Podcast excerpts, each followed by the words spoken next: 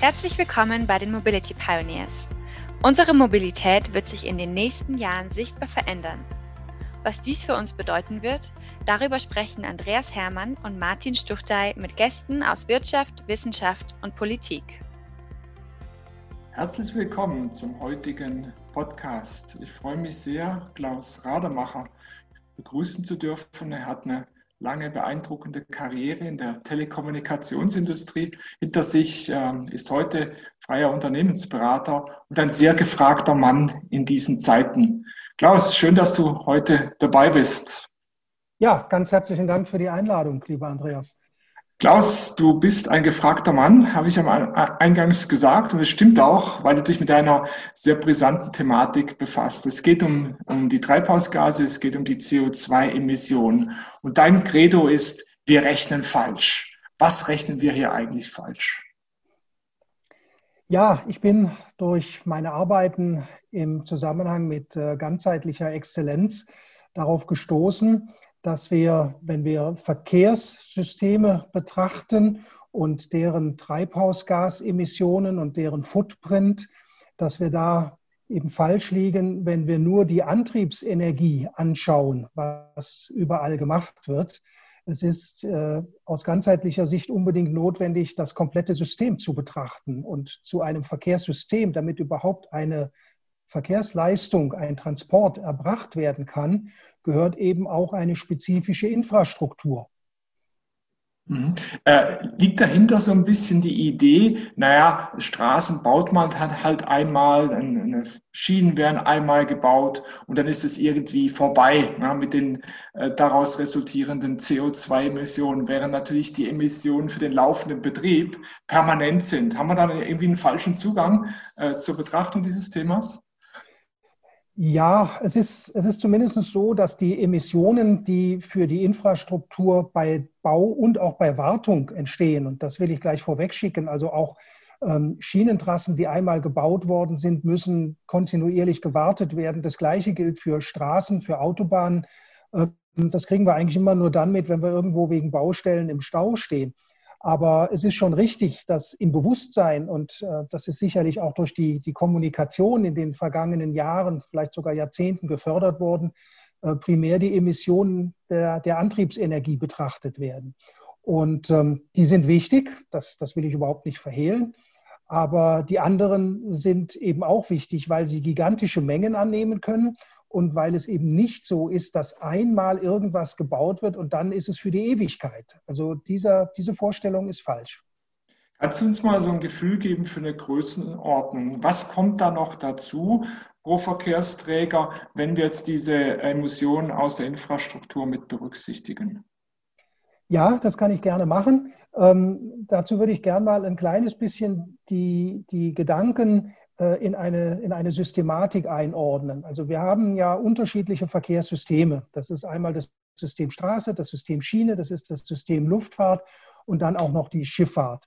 Und ähm, jedes System benötigt die Verkehrsmittel, mit denen der eigentliche Transport erfolgt. Das wären also Autos oder Züge oder Flugzeuge. Und ähm, dann benötigt jedes System eine eine Infrastruktur, die nenne ich Wegeinfrastruktur. Das ist also das, was wir als Straßen haben oder als Schienen oder auch ähm, Wasserstraßen, wenn wir also Binnengewässer ähm, mit, mit Schiffen befahren. Dann gibt es eine Knotenpunktinfrastruktur. Das sind Bahnhöfe oder Flughäfen oder jeder Parkraum für ähm, Pkw, für Lkw, das ist also immer dort, wo ein Transportvorgang beginnt und endet. Das ist also immer die Knotenpunktinfrastruktur. Und dann gibt es einen weiteren äh, ähm, Infrastrukturaspekt, das ist die Steuerungsinfrastruktur, die sicherstellt, dass der Verkehr von ganz vielen verschiedenen einzelnen Transport- oder Flug- oder äh, Transportfahrzeugen, äh, Flugzeugen oder, oder Schiffen, ähm, dass der reibungslos funktioniert, dass der unfallfrei funktioniert. Und ähm, wenn wir uns mal die Wegeinfrastruktur insbesondere anschauen, sowohl bei dem Schienenverkehr wie auch beim Straßenverkehr, besteht die überwiegend aus Stahl und aus Beton.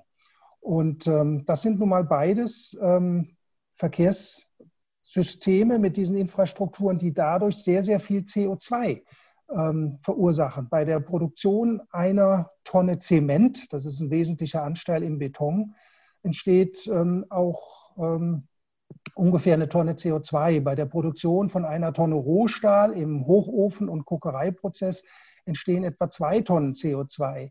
Bei der Produktion von einer Tonne Kupfer als Reinmetall entstehen etwa drei Tonnen CO2. Und die Mengen ähm, spielen hier eine entscheidende Rolle. Ähm, man muss sich nur mal vergegenwärtigen, dass ein Kilometer Gleis, also aus zwei Schienen bestehen, etwa 120 Tonnen Stahl benötigt. Das heißt, für einen Kilometer Schiene ähm, sind schon in der Produktion des Roheisens 240 Tonnen CO2 entstanden. Da ist noch kein Meter Schiene verlegt, da ist keine Oberleitung vorhanden, da sind keine Schwellen vorhanden und es ist erst recht keine Trasse montiert worden. Und noch schlimmer wird das Ganze, wenn wir sehr stahlbetonintensive Bauwerke wie Brücken oder Tunnel mit in die Rechnung aufnehmen. Das sind ja schon beeindruckende Zahlen, die da im Prinzip zur, zur Emission, die aus dem Antrieb resultiert, noch hinzukommen. Kannst du dir erklären, warum warum das bislang niemand beachtet hat, warum das bislang nie in die Diskussion einge eingegangen ist? Ja, erklären. Ähm, ich beobachte, dass in, in vielen Lebenssituationen ähm, immer das, was sehr offensichtlich und tagtäglich auf uns hereinprasselt, bei, bei vielen Menschen im Vordergrund ist. Und äh, diese ganzheitliche Betrachtungsweise und das Denken in Systemen mehr denn in einzelnen, ich sag mal, kleinen Abschnitten, das ist etwas, das ist nicht sehr weit verbreitet. Und ähm, es ist aber notwendig, um hier eben, um, um hier eben richtig, äh, ich sag mal, zu rechnen. Ich will vielleicht noch ein weiteres Beispiel nennen. Ähm, das ist gerade im Zusammenhang mit dem Straßenverkehr sehr, sehr wichtig. Wir reden alle immer über die spritsparenden Autos und reden darüber, dass wir Elektromobilität haben wollen. Aber keiner überlegt sich, wie effizient nutzen wir eigentlich die einzelnen Fahrzeuge im System Straßenverkehr. Und es gibt eine Studie, die ist schon ein paar Jahre alt. Die haben in Deutschland der ADAC und dann dieses Heidelberger Umweltinstitut IFOI ermittelt, äh, gerechnet. Die haben ermittelt, dass bei der Produktion eines durchschnittlichen Pkw etwa acht Tonnen CO2 freigesetzt werden für die Materialien, die da ähm, gebraucht werden ähm, und äh, für den gesamten Produktionsprozess. Das heißt, wir haben acht Tonnen CO2 für ein Fahrzeug. Und wenn wir uns dann mal überlegen, was leistet denn ein Fahrzeug im Laufe des Fahrzeuglebens, dann wissen wir, dass das etwa 160.000 Kilometer sind. Und äh, wir wissen auch, dass die Autos sehr schlecht ausgelastet sind, wenn sie gefahren werden, nämlich durchschnittlich nur mit 1,5. In der Schweiz, glaube ich, 1,6 Personen, also das tut sich nicht viel. Ja, und wenn man die 160.000 Fahrzeugkilometer mit den 1,5 Personen multipliziert, die da durchschnittlich drin sitzen, dann haben wir 240.000 Personenkilometer Fahrzeugleistung, denen die acht Tonnen CO2 aus der Produktion des Autos ähm, zugrunde liegen. Und damit ergeben sich pro Personenkilometer zusätzlich 33 Gramm CO2 zu dem, was aus dem Auspuff rauskommt, wo wir in Deutschland bei durchschnittlich 85 Gramm liegen. Also da kommt noch mehr als ein Drittel dazu. Das sind gewaltige Mengen und das hat keiner auf dem Schirm. Wie sieht es denn bei der Bahn aus? Die gilt ja gewöhnlich als umweltfreundlich. Ja, also was jetzt das Thema Produktion von Fahrzeugen angeht ähm, und das umzurechnen auf äh, die Personenkilometer, die geleistet werden, da ist die Bahn und äh, auch das Flugzeug, äh, die sind beide definitiv deutlich effizienter, auch wenn exakte Zahlen, wie viel CO2 bei der Produktion eines Zuges, ich sage jetzt mal eines ICEs oder äh, irgendeines bestimmten Verkehrsflugzeuges, äh, wie viel CO2 da entsteht, die sind gar nicht bekannt. Aber wir können das abschätzen über die Gewichte und wir können das abschätzen über die Verkehrsleistung und die liegen bei Zügen und auch bei Flugzeugen im Bereich von Milliarden Personenkilometern und deswegen wird das besser. Was bei der Bahn ein, ein ganz, ganz wichtiges Thema ist, ist die Infrastruktur, ähm, weil die anders als bei ähm, der Straßeninfrastruktur nur geringere Steigungen verträgt. Das hat was mit der, mit der Physik de, des Transportvorgangs und äh, dem, den Reibungswiderständen äh, zu tun. Also Züge können nicht die gleichen Steigungen bewältigen wie, wie Pkw und deswegen brauchen sie gerade in hügeligem Gelände mehr äh, Tunnel und mehr ähm, Brücken aus Stahlbeton oder aus Stahl. Und ähm, da ist eben die Situation, dass gerade Tunnelbauwerke eine ja, ich sage mal, CO2, CO2-Schleudern erster Güte sind, weil da einfach Millionen Tonnen Beton und äh, gigantische Mengen an Stahl als Bewährungsstahl verbaut werden. Und die müssen ja auch erstmal gebohrt werden. Also da sind Tunnelbohrmaschinen im Einsatz. Das sind ja alles Dinge, die muss man in die Infrastruktur CO2-Emissionen mit reinrechnen. Hinzu kommt ja noch, dass äh, die, die Auslastung bei der Bahn auch nicht immer 100 Prozent ist. Äh, vor allem, wenn wir an diese Off-Peak-Zeiten schauen, äh, unterm Tage äh, im Nahverkehr, da sieht es ja auch nicht sonderlich rosig aus. Ja, da, da sprichst du auch einen sehr wichtigen Punkt an. Also ich habe gerade gesagt, beim Auto ist die Auslastung nicht gut, weil wenn 1,5 Leute durchschnittlich nur im Fahrzeug sitzen, bei angenommenen fünf Sitzen, dann reden wir hier über eine, eine, einen Nutzlastfaktor von 30 Prozent. Ähm, ich kenne die Zahlen in Deutschland bei der Bahn, da liegen wir so bei 55, 56 Prozent in der Schweiz. Das hat mich überrascht, als ich das untersucht habe. Da liegen wir bei um die 28 Prozent. Also das ist äh, ähnlich schlecht oder noch ein kleines bisschen schlechter als beim Auto. Was dann bei der Bahn noch hinzukommt, was ein sehr, sehr wesentlicher Faktor ist, ist, dass sie schlechte physikalische Eigenschaften hat. Das ist auch etwas, was von vielen Menschen bisher nicht gesehen wird. Ähm, wir haben ja in jedem Fall, bei jedem Transport, bei jedem Bewegungsvorgang äh, es mit physikalischen Dingen zu tun, die wir nicht verändern können. Und ähm, entscheidend für die Menge an Energie, die notwendig ist, um einen Transportvorgang durchzuführen, sind eigentlich drei Größen. Das eine ist die Masse, die bewegt werden muss. Dann die Geschwindigkeit, mit der das Ganze vonstatten geht. Da spielt nämlich die Beschleunigung mit rein und da spielen dann auch Widerstände, insbesondere bei höheren Geschwindigkeiten Luftwiderstände mit rein. Und dann hat, haben wir noch was ähm, mit den Höhenunterschieden, die zu bewältigen sind, weil da gegen die Gravitation, also gegen die Schwerkraft gearbeitet werden muss. Und ähm, um hier mal nur ein Beispiel zu nennen, im Auto haben wir im Schnitt etwa eine Tonne Fahrzeuggewicht, die pro Person transportiert werden muss. Also ein Durchschnittsauto wiegt anderthalb Tonnen. Und wenn da durchschnittlich 1,5 Leute drin sitzen, dann haben wir eine Tonne Fahrzeug pro Person. Bei der Bahn, wenn wir da mal so durchschnittliche Züge anschauen, ich habe mir den ICE 3 angeschaut oder auch einen modernen Zug, der auf den Schweizer äh, Schienen unterwegs ist von Bombardier, mit den Leergewichten der Züge und äh, mit den durchschnittlichen Auslastungen kommen wir in der Schweiz beispielsweise auf 2,6 Tonnen Zuggewicht pro Fahrgast, der im Zug sitzt. Wie gesagt, als Durchschnittswert. Und das ist natürlich eine katastrophale ähm, Bilanz. Das heißt, das ist extrem ineffizient, ähm, solche Massen zu bewegen bei einer vergleichsweise kleinen Nutzlast. Und die Bahn hat ja dann auch noch das Thema, dass sie ähm, durch, durch die durch strukturbedingt, sage ich mal, durch die Art und Weise, wie das System aufgezogen ist, relativ häufig hält. Ähm, für, für die Strecke Hamburg-München ähm, haben wir acht Zwischenhalte auf der schnellsten Verbindung. Und das bedeutet eben, dass ich die Beschleunigungsenergie, die ja abhängig ist im großen Stil von der Masse, die beschleunigt werden muss, ja, das muss ich achtmal durchführen. Und ähm, so kommen da also physikalische Werte raus. Ich will da jetzt nicht zu sehr eine Physikvorlesung draus machen, aber ähm, es zeigt sich, dass hier also die, die äh, Energiemengen, die benötigt werden, die man ausrechnen kann, ähm, dass die bei der Bahn und auch beim Auto zum Teil zumindest erheblich schlechter sind als bei einem Flugzeug, was ja im ähm, allgemeinen Verständnis als das umweltschädlichste Verkehrsmittel gilt. Also hier müssen wir wirklich lernen, die Situation anhand einer ganzheitlichen Betrachtung zu bewerten.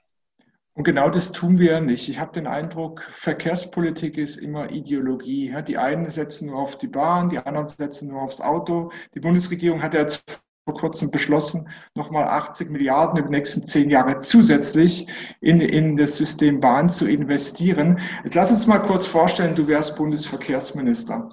Was würdest du jetzt anders machen? Was müsste man jetzt tun, um all die Erkenntnisse, die du hast, einmal auf die Straße bzw. auf die Schiene zu bringen? Also das Leben im Verkehrssektor besser zu machen. Was wären da so Leitlinien, äh, denen man folgen müsste? Ja, also das, das Leit, die, die Leitlinien, die ich sehe, die aus meinen, aus meinen äh, Forschungsarbeiten äh, entstanden sind, ist, wir müssen die existierenden Systeme sehr viel effizienter machen.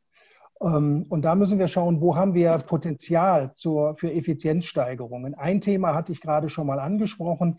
Ähm, wir haben viel zu viele Autos auf der Straße, die viel zu schlecht genutzt sind. Denn was auch noch hinzukommt, neben den nur 1,5 Personen im Fahrzeug bei, bei der Bewegung des Autos im Durchschnitt, ähm, wissen wir auch, dass die Autos, die gebaut werden, durchschnittlich eine Stunde am Tag gefahren werden und 23 Stunden einen Parkplatz brauchen und damit mhm. äh, Fläche, Knotenpunktinfrastruktur äh, verschwenden. Wir wissen in Deutschland, dass wir den gesamten mobilen Individualverkehr mit der Hälfte der Fahrzeuge problemlos abwickeln könnten, ohne dass irgendjemand irgendeine Einschränkung hätte.